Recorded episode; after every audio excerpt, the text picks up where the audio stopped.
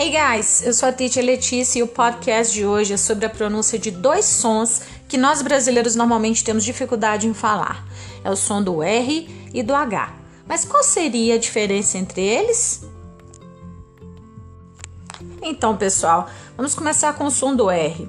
Eu costumo dizer aos meus alunos que quem nasce no sul de Minas ou no interior de São Paulo já nasce com uma vantagem na hora de falar inglês por causa do R falado lá, que é chamado de R retroflexo.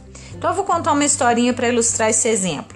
Passeando em Campinas nas últimas férias, visitando um grande amigo, eu ouvi na fila do parque aquático a seguinte frase: Amor, vem aqui, por favor. Então, gente, esse é o som do R em inglês. Ele vem da língua e não da garganta, né? Como em português. Então, dizemos as palavras more, American, né?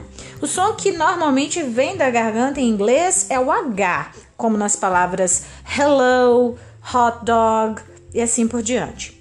A diferença na pronúncia dessas letras, ela pode mudar o significado da palavra. Então, vou dar alguns exemplos práticos para vocês: red, rate, rose, rat, rope, rush.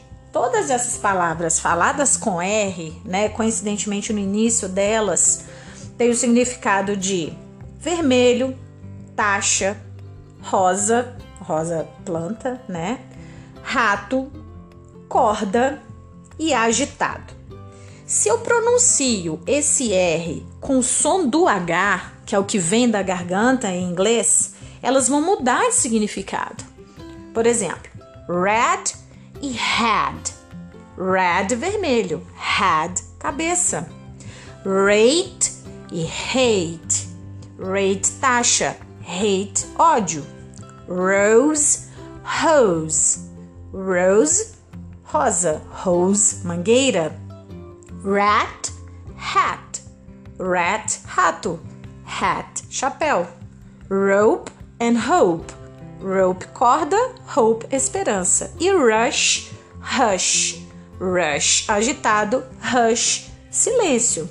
Então, gente, algumas vezes o H ele também pode ser mudo na palavra, como no início dessas palavras que eu vou dizer a seguir: our, honest and honor hora, honesto e honra.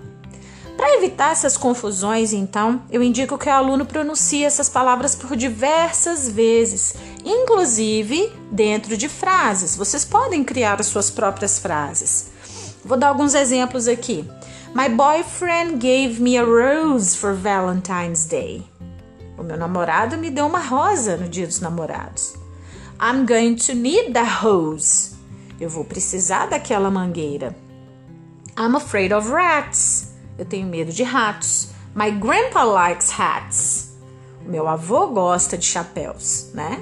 E I don't like to drive during the rush hours. Eu não gosto de dirigir durante as horas mais movimentadas, né? Que em português a gente também chama de hora do rush. Ok, pessoal, espero que tenham gostado da dica de hoje. Se quiserem mais, sigam meu Instagram, arroba teacherletsbrandão. Thank you, bye!